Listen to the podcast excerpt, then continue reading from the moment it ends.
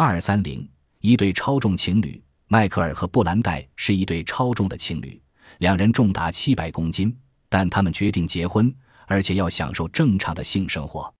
二十四岁的迈克尔像座肉山，体重是五百公斤，而三十岁的布兰代也有二百公斤。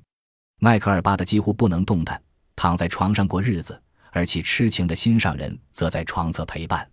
布兰代说：“我们应该是世界上最巨型的一对。”但是我爱迈克尔，我肯定我们将会一起减肥，因而可以成为真正的夫妻。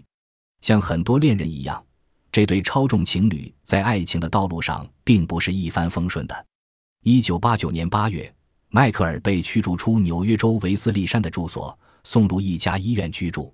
当时，有关当局出动了六十人和一辆起重机货车，才将迈克尔搬入医院。自此之后。布兰黛义无反顾地到医院照顾迈克尔，两人一起节食减肥。现在，他们的努力已初见成效。迈克尔除了节食外，每天还能在床上做三次运动，而布兰黛则已减肥七十公斤。